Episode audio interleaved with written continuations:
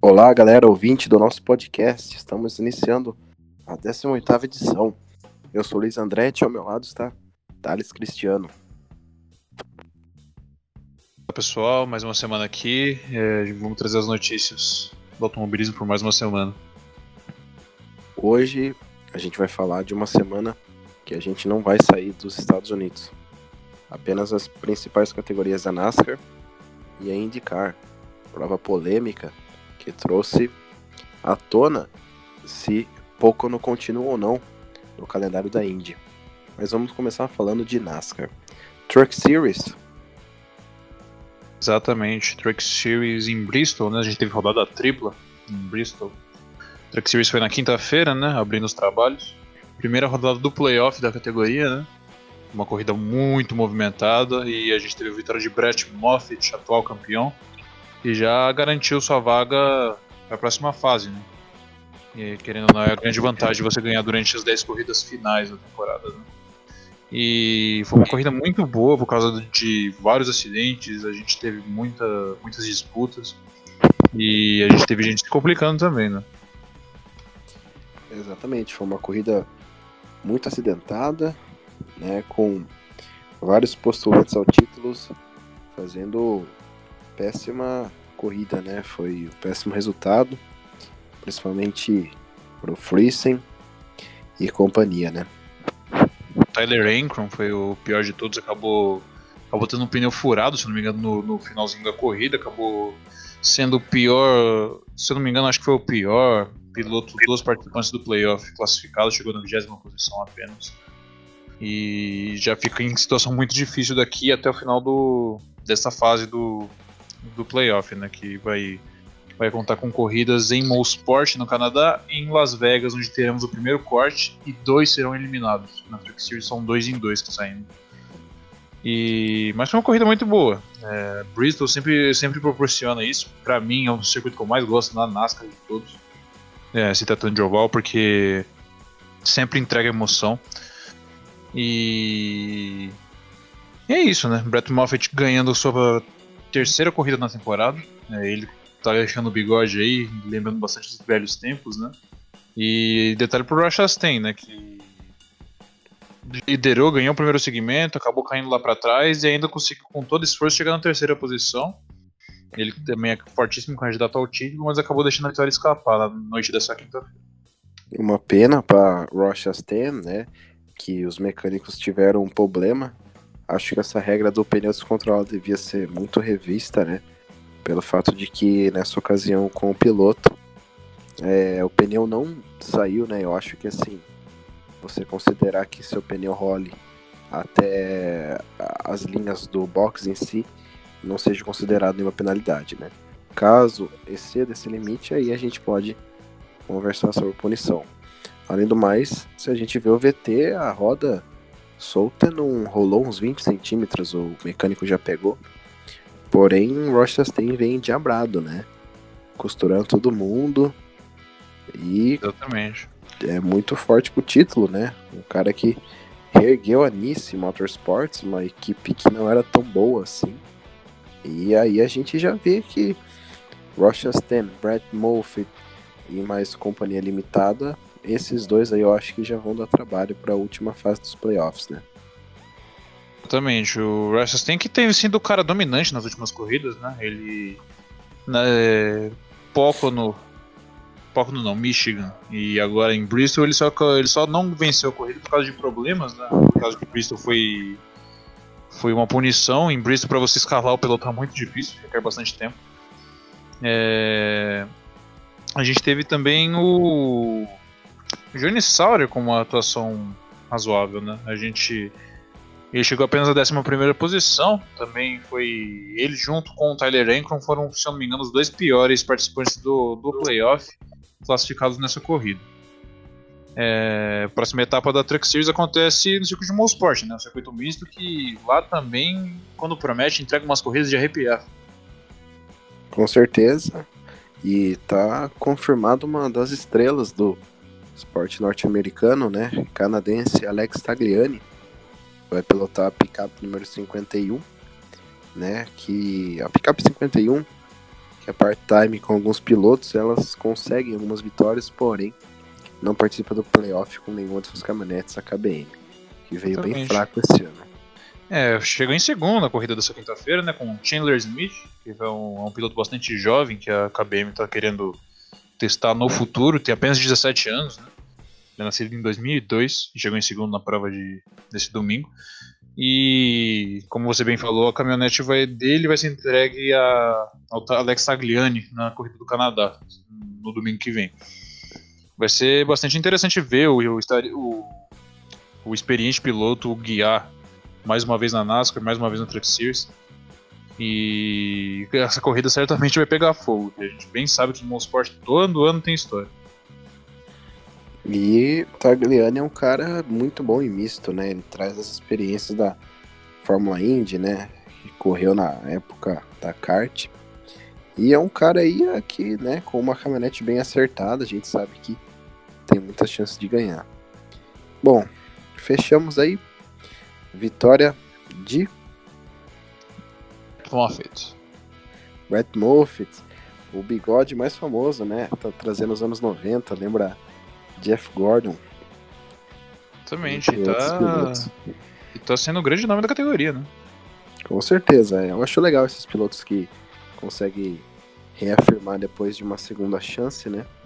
Na categoria, a gente vê isso, Johnny Sauter, que correu na Xfinity Series, Aí desceu pra Truck também fez uma carreira muito boa.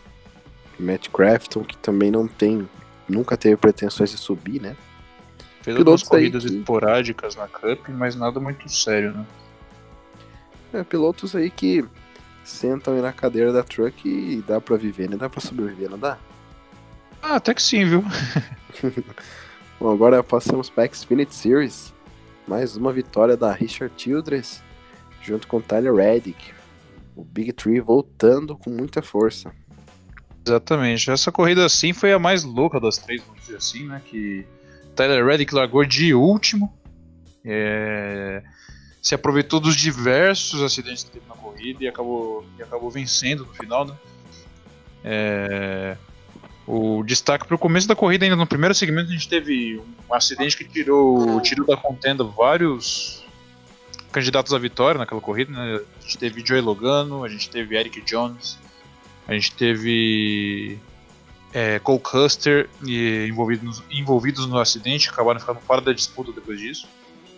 É, a gente teve Kyle Busch correndo também, né? Só que o motor dele acabou estourando logo após o final do segundo segmento. E não pôde concluir por, em função disso. É, e foi uma corrida muito acidentada. Depois disso, o Justin Algar parecia estar na posição de conseguir ganhar a corrida, né? ganhar sua primeira corrida na temporada, porém foi alcançado pelo Tyler Reddick no final. E Justin Algar acabou terminando apenas a oitava posição. É, provavelmente foi um, bem desaponta, desapontador para ele. Quem chamou muita atenção foi dois pilotos que cravou aí o top 10 na frente de muitos pilotos bons, né? Jeremy Clements e Timmy Hill, é, caras aí que estão acostumados a andar no fundo do pelotão. E ainda mais com o Timmy Hill, né? Um cara que sempre a gente via aí com carros diferentes na mesma equipe, né? Sempre pagando, né? E fez aí um P7, né? Uma coisa incrível de se ver. O, é... o time Rio, se eu não me engano, ele conseguiu o prêmio de estreante do ano, um ano na, na Cup Series. Se eu não me engano, acho que foi 2013. Que ele fez uma temporada no 32, carro que foi do Mestre de Benedetto, inclusive, a gente já vai falar dele. E conseguiu aquele prêmio inédito de estreante daquela temporada. E mesmo sem nenhum resultado expressivo.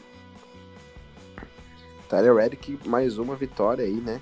Cravando a disputa pelo bi, né? A gente tem nas duas principais menores categorias, Brett Moffitt e Tyler Reddick competindo aí pelo bicampeonato consecutivo, né? Que é uma coisa legal de se ver.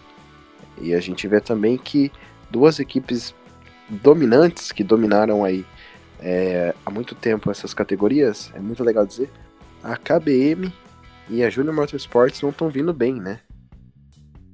Exatamente. Muito em função por causa da falta de talento, né? A KBM acabou a safra de pilotos bons na KBM. É, a Junior Motorsports a, é, ainda brigava muito por título na época que tinha o Elliott Sadler, querendo ou não. Mesmo ele não sendo nenhum um piloto nada brilhante, né? Atraía muito marketing, muita mídia para a equipe.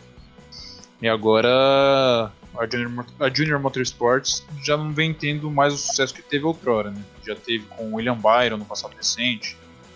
E atualmente com Noah Gragson no, no, no carro número 9, não, que não vem tendo bom desempenho o o playoff da Xfinity Series tá tomando, tá tomando forma, né? Tem mais duas etapas até. Mais três etapas, aliás, até começo dos playoffs. A gente vai ter Road America no, no sábado agora. Road America, que inclusive a gente vai ter a participação de Matt de Benedetto correndo, se não me engano, no carro número 18. E a gente vai ter Darlington depois e por último Indianápolis. Né? A gente vai definir os 12 participantes do playoff. São é, 12 participantes. Na Truck Series são 12. E também a gente fecha aquela parte de que tem já gente muito forte, né? E ainda tem um, alguns outsiders correndo por fora, tentando aí uma vaga na final, né? Austin Cindric que cravou duas em seguidas e Chase Briscoe, né, que fez P2 nessa corrida da Xfinity. São dois pilotos muito bons, né, que vêm de equipamentos diferentes, porém quase balanceadamente, né. Creio que ainda o Chase Briscoe ele leva vantagem pelo fato de que ser uma disputa em oval, o Cindric ainda não tem tanta mão assim, mas a gente vê aí que Justin Allgaier que sempre aí fez frente né, épocas que a Júnior colocava três, quatro, né, até quatro carros, não sei, não lembro, na final, né? Mas agora eles vêm aí num, não vem no pé muito bom, né? É, o Algar provavelmente vai conseguir uma vaga por pontos, né? Ele vem, ele é muito bom pontuador. Tem, tem tido dificuldade em conseguir vitórias. Outro nome também que a gente falou pouco na corrida desse final de semana foi o Christopher Bell. Ele acabou se envolvendo em alguns acidentes. Ele ainda trouxe na 14 posição. Mas ele já está tranquilo, né? O, se eu não me engano, é um dos pilotos com mais vitórias na Xfinity Series e certamente vai ser um nome muito forte aí para disputa pelo título. Com certeza. Agora passando para a categoria principal, a gente teve uma prova que, como a gente pode dizer, mais emocional do coração. Típica, né? Do que uma prova emocionante de você, né? Você tava torcendo sempre pro cara mais fraco. Foi muito legal a prova, né? E o protagonista foi o italiano Matt Benedetto, né? Italo-americano. Exatamente. É, o de Benedetto que é americano, só que ele tem descendência italiana, né? É... Exato. E de tanto prometer, ele que foi divulgado essa semana que vai ficar desempregado para a temporada que vem, a não ser que ele consiga uma outra vaga em alguma outra equipe, porque o 95 da Levine Family Racing anunciou Christopher Bell pro lugar dele ano que vem. Foi uma notícia que chocou bastante o mundo da, da, da NASCAR, da, da Cup Series. E o de Benedetto meio que emocionado, meio triste com a decisão da equipe, já que ele não, não é um piloto rico, ele não tem muitos patrocínios. Ele falou que ia entregar uma vitória para a equipe antes de se despedir e quase foi nesse, nesse final de semana, né? Consistente durante toda a corrida, andou bastante no top 5, é, nunca ele fora quase, do top 10. Ele quase liderou um quarto da corrida, né? Começou a liderar ali pelas 300 voltas e só perdeu né, nas 12 finais. Ele é... tomou liderança com um pouquinho mais de 100 no final, na, na última relargada. Kyle Busch estava liderando no momento, o, o, tava Kyle Busch e Eric Jones na ponta e ele acabou tomando a ponta dos dois. Foi um momento bastante interessante e raro na NASCAR. Né? Exatamente, e, e na dança da cadeira da NASCAR agora está acontecendo com mais frequência. Rumores apontam que o 38 que. Quem pilota no 38 que vai sair? O David Reagan. Reagan. É. Vai estar tá uma vaga aberta, né? E eles estão apontando, tudo aponta que é Clint Boyer, né? Ele que, pelo meu ver, é um piloto mais desse fundo de, de grid, né? O Clint, pelo que ele sempre mostra no equipamento que tem, né? Aí abriria uma vaga no 14, né? E também abre precedentes do JJ. Obviamente ele tá por mais um ano na Hendrick, porém, né, o 48 O 6 também, né? Vários pessoas americanas falando no Twitter aí pra Matt Benedetto subir no 6. Porém, o Ryan Newman vem fazendo um bom trabalho. Bom, uma pena, né? É, consequências do destino, o piloto bom ficar sem um assento. Quantas vezes a gente já viu isso, né? Mas provavelmente eu acho que ele deve conseguir uma vaga. Ele que gerou muita comoção no mundo da NASCAR com esse segundo lugar dele, né? Ele que com uma equipe pequena, né? não vou falar nanica porque não é é um pouquinho melhor do que aqueles charters que andam toda a vida no fundo do pelotão, mas é uma equipe muito pequena, a gente sabe. A gente lembra que a Levine era pilotado, o carro 95 era pilotado por Michael McDowell ano passado, né? Quando ainda era de motor de É isso. A última temporada foi de Casey Kane, mas antes era o Michael McDowell. É, que raramente conseguia um top 10. Aí, quando o Michael McDowell anunciou sua saída, a equipe anunciou o Casey Kane, que foi a última temporada da carreira dele, inclusive.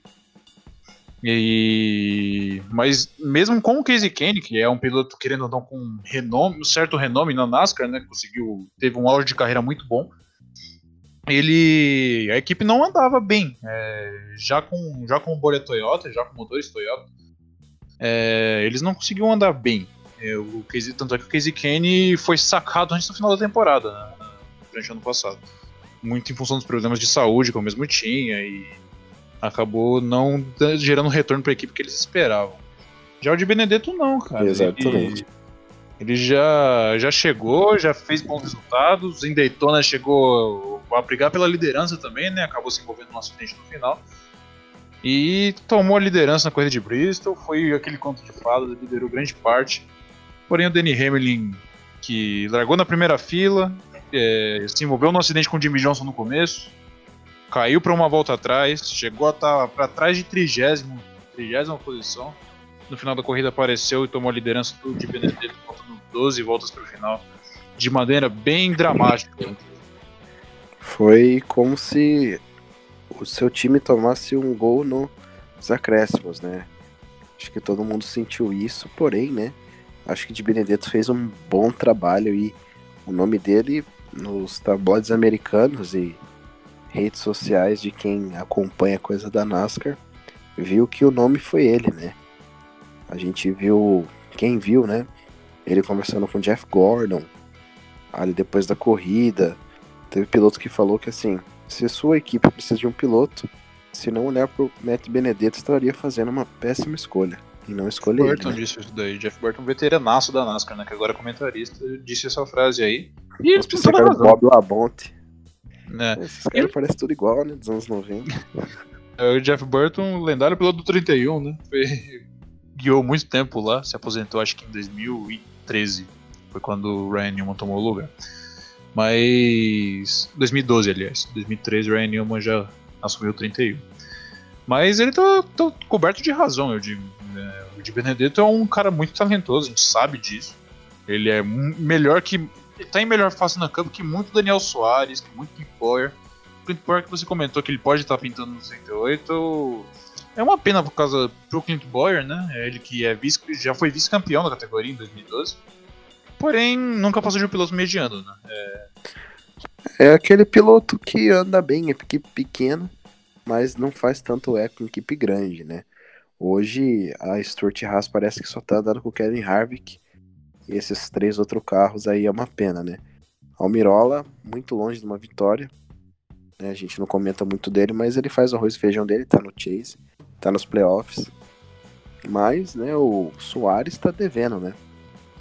Sim, o Soares que com a carnificina que foi a corrida de Bristol, o Jimmy Johnson batendo e muitas outras pessoas também, ele entrou na bolha do playoff por dois pontos. Né? Ele tá dois pontos acima da linha de corte, estaria pegando a última vaga. E vale salientar que o Ryan Newman tá na frente desse pessoal com o carro da Roush, né? E Soares tem um carro né, vencedor da Stewart e tá aí, né, no, nos perrecos, né? Clint Boyer a gente sabe que é muito difícil de entrar só com uma vitória. E eu acho que o 14, 41 e o 10 talvez precisaria de um cara mais experiente, né? Acho que o Mirola ainda desse resto aí da Stuart Haas é o melhor de todos, né? Tirando é, o Harvick. O Mirola ainda Ele ainda. Como posso dizer? Ele ainda tem tempo para se provar, né? Ele ainda é relativamente novo. Ele tá fazendo sua terceira temporada na, na Stuart High, se não me engano. Né? Fez 10... Não, a segunda temporada, né? A primeira foi ano passado. Na segunda temporada na Stuart High, ele tá fazendo as primeiras experiências em uma equipe grande na, na NASCAR. Ele ainda tem tempo para se provar. E vai ser bastante interessante ver a evolução dele aí. Né? Tem muitos pilotos que a gente sabe na NASCAR que ficam melhores depois de velho. É, é, o caso do próprio Martin Truex Jr., é, o Joey Logano, que embora não seja velho, ele entrou na NASCAR muito novo. Era um piloto bastante. Era um, bastante, era um piloto bastante precipitado na NASCAR. Né? Ele começou a guiar na categoria principal com apenas 19 anos. E hoje já é, já é campeão da categoria. Né? Enfim, vamos ver como vai ser daqui no futuro. É, a Monster que está chegando perto da definição dos playoffs também, né? Tem apenas mais duas etapas de temporada regular. A gente vai ter Darlington. E ainda, que... né, a gente não descarta que o time Benedetto pode ganhar, né? Talvez não é. nos playoffs, mas, né, tem aí mais um, uma Taladega. Tem. Leg Martins ainda possível, né? Também. E Charlotte, né? O Roval, né? Que ele é muito bom em vistos. Bom. É, tem também. E a gente vai ter ao... agora. Só finalizando aqui, a gente vai ter Darlington, dia 1 de setembro, que será a próxima etapa da, da, da Cup, é aquela corrida fantástica das pinturas retrô. E a última etapa da temporada regular é em Indianápolis, dia 8 de setembro. E com isso a gente encerra os destaques da NASCAR. Ficamos por aí, vamos para pouco, né? Corrida que aconteceu ontem na tarde do domingo, né? Horário de Brasília, prova transmitida pela Band Sports. Uma corrida que começou polemicamente, né? É, já na primeira volta, um acidente que plasticamente, olhando assim, foi bem grave, né? Envolvendo um postulante ao título e o mesmo envolvimento do ano passado, né? Ryan Hunter que estava no mesmo acidente, na mesma pista, dois anos seguidos. Não só ele, como o James Hinchcliffe também. E... Na, na, na, batida do ano passado ele até saiu com dores, né? A batida do ano passado em pouco, pra quem não se lembra, foi a que invalidou o Robert Williams, né? Ele até hoje não consegue andar, nem se, mal se mover por causa daquele acidente, né? É, teve lesões fortes na vértebra e acabou tendo lesões muito severas na, na coluna cervical. Ele tá fazendo fisioterapia pesada para conseguir voltar a andar. É, obviamente a carreira dele já acabou, infelizmente, que era um cara muito talentoso. E na primeira volta da corrida de Pocono desse ano, quase uma tragédia de novo. Né? É, Takuma Sato se precipitou demais pelo lado de, pelo lado de fora, acabou causando uma batida no trio wide ali. E um efeito em cascata tirou o Ryan Hunter Hay, o Alexander Rossi. É, eles foram para o muro interno, acertaram em cheio quase que em aquela colisão em T que a gente fala, acertaram o Felix Rosenqvist, piloto sueco da, Ele da Ganassi. subiu na é, cerca, subiu né? e bateu, bateu no bateu no alambrado e bateu de raspão no alambrado, né? Por muita sorte ele não, não decolou como o Weekends ano passado, por isso ele não, não se machucou, né? É, uma coisa que pouco não tem é pouca visibilidade dos spotters, né? A gente vê que em duas curvas, duas retas, os spotters não conseguem ver é, muito bem a, a, visibilidade que tem naquelas curvas, né? É, eu acho assim, a história de Pocono, né? Ela foi criada para fazer parte das Tríplice Coroa das 500 milhas. Porém, né, ela estava na falência quando a NASCAR decidiu entrar, né? Aí sim ela voltou a ser palco de corridas. Mas eu acho que eu sou super contra, tô junto com os pilotos e todos os comentaristas, que é uma corrida desnecessária para NASCAR. Né, os carros, qualquer coisinha, eles já decolam e aquela grade vira uma lixa, né? O carro ali acertou um bico ali naquela grade ali. Um acidente grave, a gente sabe que vai acontecer. É, pra Indy, no caso, né? É... O duro que o principal problema para os carros da Índia ali, a corrida desse domingo teve até um público considerável, um bom público, é que é ainda muito ondulada a pista de Pokémon. E os carros da Indy comparado com os da NASCAR são muito mais baixos, como qualquer monoposto comparado a um Stock Car, né? E são em Pocono são três curvas com angulações diferentes, com inclinações diferentes e bastante onduladas. Isso acaba às vezes pegando os pilotos de desprevenidos em uma pista que você chega quase 360 por hora, né? E é muito é uma perigoso. Para os carros largas, né? É muito larga a pista. Você pode fazer um seven wide, sete carros lado a lado, dividindo a mesma reta e às vezes os pilotos se afobam, né? Às vezes você não consegue ver a lateral do que acontece. E na Indy, quando o carro ele não tem quase nada de asa, né? Nesse super speedway, qualquer toquinho na roda que seja, né? Ou ele vira de lado, ele já vai decolar, né? Exatamente. Ainda mais com esses carros, né? Esse kit aerodinâmico novo foi estreado no passado. É, esse tipo de pista tá muito perigoso, né? É, a gente lembra aqueles carros não tem como dizer, mas feios, que eram de 2015, que tinham aquela asa traseira gigantesca, enorme. Que os carros eram feios, mas querendo ou não, a gente tinha boas corridas, né? Os ovais como Indianápolis, como Texas, como o próprio Pocono, porque os carros conseguiam andar muito próximos uns aos outros. E tinha um downforce tão grande que eles não raramente decolavam, né? E, tanto é que a fatalidade do Justin Wilson que aconteceu foi em função dessa montoeiro de peças que tinha no carro em excesso, né? Que acabou se desprendendo e batendo na cabeça dele. Enfim, é, foi, a gente pode dizer que o Rosenqvist hoje está vivo, mais por sorte, não foi por segurança nem do circuito nem do carro, porque o ângulo que o Sato bateu com ele, é, o carro dele não decolou o suficiente para bater na, no alambrado. Se pega mais em cheio, poderia ter acontecido uma tragédia, a gente sabe. E eu não sei, se a Indy que quisesse correr num circuito grande, vamos dizer assim, eu sou totalmente a favor da volta de Fontana. Para mim é um circuito oval que eu gosto muito. E para mim casa muito bem com a Indy, porque é bastante largo, tem curvas longas e e é bastante seguro também comparado com o Poca. Com certeza. Tem uma curiosidade muito legal é que a última vitória de AJ Foyt foi aí em Pocono, né? Uma prova que, com a baixa nas publicidades e no público, eles colocaram os carros Sprint Cars da USEC e os carros da kart. Então ficaram aqueles carrinhos middleways de terra junto com os carros da Indy dos anos 80. Foi bem estranho, foi uma foto que eu vi, né? É, AJ Foyt ganhou várias e várias voltas na frente do do primeiro da categoria dos Sprint Cars, né? Foi interessante, né? É uma curiosidade aí. Exatamente. E... Foi, se não me engano, a última corrida de Pocono, até 2013, eu acho, né? Exatamente. E marcou também a última vitória do AJ Foyt. Essa corrida de domingo foi marcada pela chuva, pausa na chuva. Sim. É, o Power penso... que pensou na estratégia para chuva, né? É, ele tinha nada mais nada menos como o próprio Roger Penske em pessoa, ele que organizou sua estratégia, né? Ele adiantou sua quinta parada, né? Que o programado para todos os pilotos eram fazer 15, cinco paradas todos.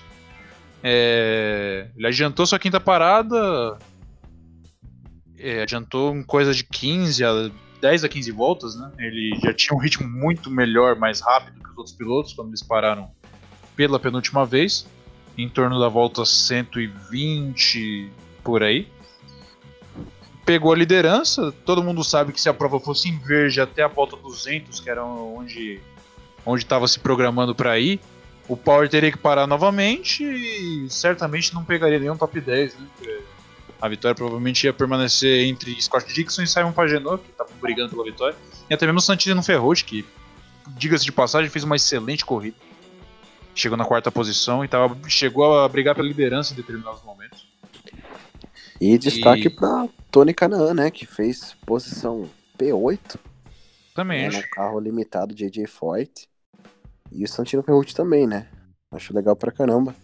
Um cara aí que teve seus altos e baixos na Fórmula 2 tá se achando na Fórmula Indy, né? O... A mídia americana tá gostando muito do Santino Ferrucci, tudo que ele tem fazendo, principalmente nos ovais, né? Ele tem sido Ele é o melhor rookie da temporada. É, isso para mim não resta dúvidas. Tudo bem que ah, o Colton Herta ganhou, o Colton Herta ganhou corrida lá em Austin, mas foi uma das ele poucas tá... boas atuações do Herta na temporada. Ele tá sendo muito instável, tanto é que ele bateu na corrida de boxe no domingo, bateu sozinho. E o Ferrucci não, ele tá sendo consistente com o carro que tem, fez mais um top 5. E certamente ele vai conseguir o, o prêmio de Rookie of the Year no final da temporada. E a gente tem a batalha pelo título intensificando, né? O New Garden chegou na quinta posição, ele que foi pole. O Rossi, que era aquele que podia fazer mais medo para ele, acabou batendo naquele grande incidente da volta 1. Porém, o Scott Dixon e o Pagenot já tiraram um pouco da diferença aí, já. Né? É, eu acho que se o New Garden e como o Rossi não zeraram, mas fizeram não provas tão boas, o Pagenot aí, né, conseguiria estar tá chegando mais se ele vencesse. É, e também vale lembrar que o Scott Dixon está fazendo a lição de casa, né? Mais um pódio, mais uma segunda posição. A galera fica falando de quem tá aí ganhando, ganhando, mas não tá fazendo uma boa temporada, eu acho que é bom aí ficar de olho no Scott Dixon, né? Mesmo ele não tendo chance, talvez, matemáticas, porém, né? Não vamos é, descartar.